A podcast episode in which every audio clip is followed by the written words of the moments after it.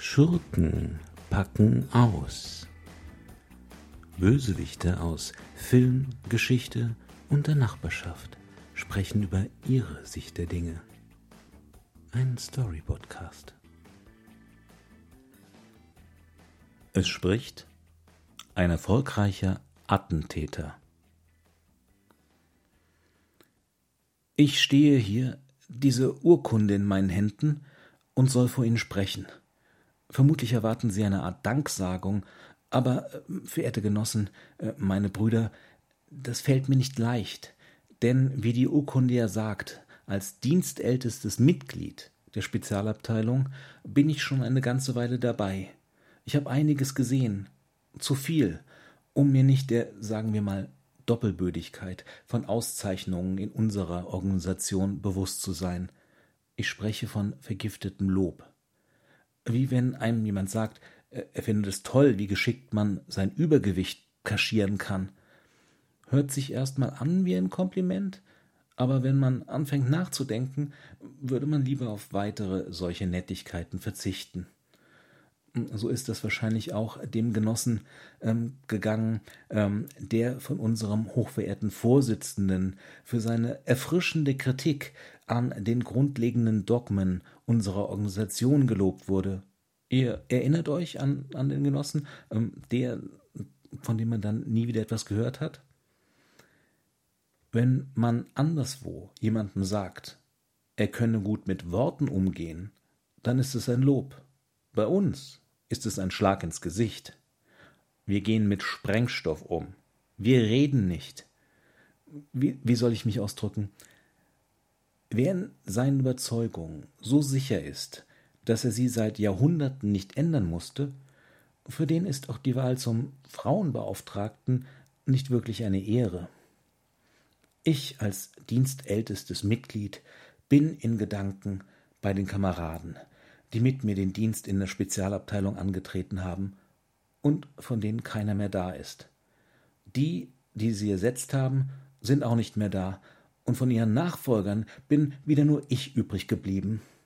Wie ihr wisst, hat man sie nicht versetzt und auch nicht wegbefördert. Sie ruhen in Frieden, rest in peace, wie der große Satan sagt.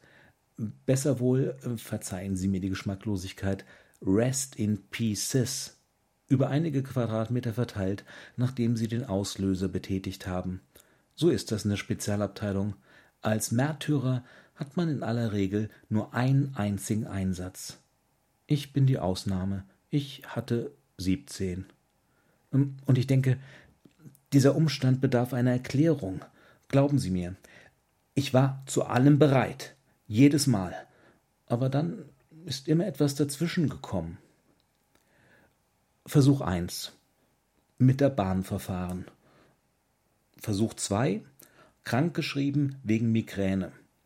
Man könnte sagen, äh, wenn man ja ohnehin sterben will, aber das sollte ein immens wichtiger Tag in meinem Leben werden, da wollte ich nicht unpässlich sein. Versuch 3 Tasche mit Bombe in der U-Bahn stehen gelassen, nicht getraut, beim Fundbüro nachzufragen. Versuch 4 Runder Geburtstag der Oma. Das war ihr Tag. Ich konnte mich da doch nicht so in den Vordergrund drängen, indem ich mich irgendwo in die Luft sprenge. Versuch 5. Nach dem guten Essen an den Feiertagen hat der Sprengstoffgürtel nicht mehr gepasst. Versuch 6. Die dritte Staffel von Stranger Things. Hört sich ziemlich profan an, ja, ich weiß, aber ich hatte schon die ersten beiden Staffeln gesehen und, und ich wollte wissen, wie es weitergeht. Versuch 7. Verwechslung bei der Terminsabsprache mit S. Auf einmal standen wir beide mit unseren Gürteln unter der Jacke am Zielort. Wir haben das über Schnick, Schnack, Schnuck gelöst. Drei Runden. Nur Schere, Stein, Papier. S hat gewonnen. Er durfte ran wurde dann von der Polizei erschossen. Versuch 8. Geld für den Bus vergessen. Versuch 9 vergessen, den Wecker zu stellen. Versuch 10. Der Zünddraht hat sich irgendwie blöd in meiner Hose verhakt. Im Reißverschluss. Ich habe ihn da echt nicht mehr rausbekommen. Der Zünder hätte noch funktioniert. Ich hätte einfach nur den Reißverschluss herunterziehen müssen. Aber wenn da irgendwo eine Überwachungskamera gewesen wäre, ich meine, wie sieht das denn aus? Versuch 11. Nein, nein, das ist mir zu peinlich. Versuch 12. Stadtplan mit dem angekreuzten Zielort in die falsche Tasche gepackt. Versuch 13. Krankgeschrieben wegen Erkältung. Wenn man mit erschütterungsanfälligen C4-Sprengstoff herumläuft, dann sollte man nicht von unkontrollierten Nies- und Hustenanfällen geschüttelt werden. Versuch 14. Zufällig in der Innenstadt Ed Sheeran getroffen. Autogramm geholt. Ich meine, das war's doch dann an diesem Tag. Alle lieben Ed Sheeran. Den konnte ich doch nicht einfach so in die Luft sprengen. Was wäre das für Publicity gewesen für unsere Organisation? Versuch 15. Vierte Staffel von Stranger Things. Versuch 16. Fähre war voll, Zug hatte Verspätung, Busverbindung ist ausgefallen, wenn erstmal der Wurm drin ist. Versuch 17. Da habe ich gekniffen. Das, das muss ich jetzt einfach mal so zugeben. Da kann ich mir beim besten Willen keine Entschuldigung aus den Rippen leiern. Da wollte ich schlicht nicht. Sorry, tut mir leid. Und wisst ihr, Genossen, was der Grund war, warum ich es nicht konnte? Nicht die ganzen Familien, die da am Zielort unterwegs waren, die glücklichen, lächelnden Kinder und so weiter.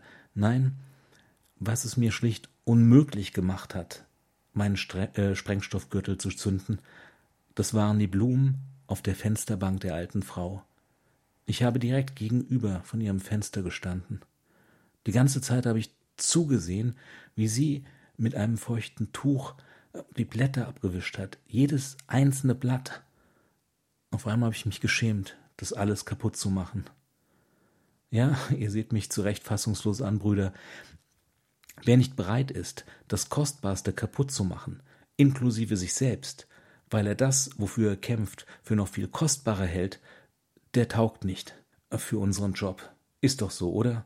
Deshalb stehe ich doch hier, weil ihr es mir nicht mehr zutraut. Diese Urkunde, die bedeutet ins Reine gesprochen eine Kündigung, und in unserem Geschäft ist das Ende der beruflichen Existenz in aller Regel auch das der physischen. Möglichst wenige Mitwisser und so. Ich weiß schon, wie das läuft. Wie gesagt, ich bin schon lange dabei. Uns ist doch wohl allen klar. Ihr lasst mich nicht lebend hier heraus. Ist doch so, oder? Wisst ihr, womit sich ein alter Hase wie ich in unserer Branche sonst noch so auskennt? Richtig.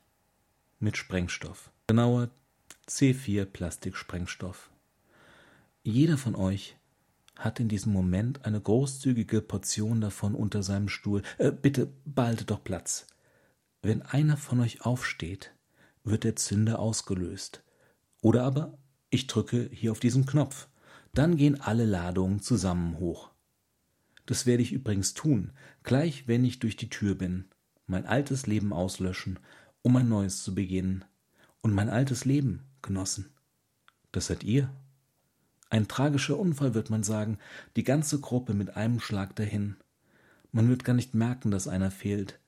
Und obwohl ich euch das jetzt so offen sage, wird keiner von euch versuchen, mich aufzuhalten, in der ziemlich unrealistischen Hoffnung, ich könnte ja doch nicht auf den Knopf drücken. Denn eines, meine Brüder, kann ich euch nach 17 Einsätzen über die Menschen sagen. Sie halten am Leben fest, wie schlecht ihre Chancen auch stehen. Guten Abend.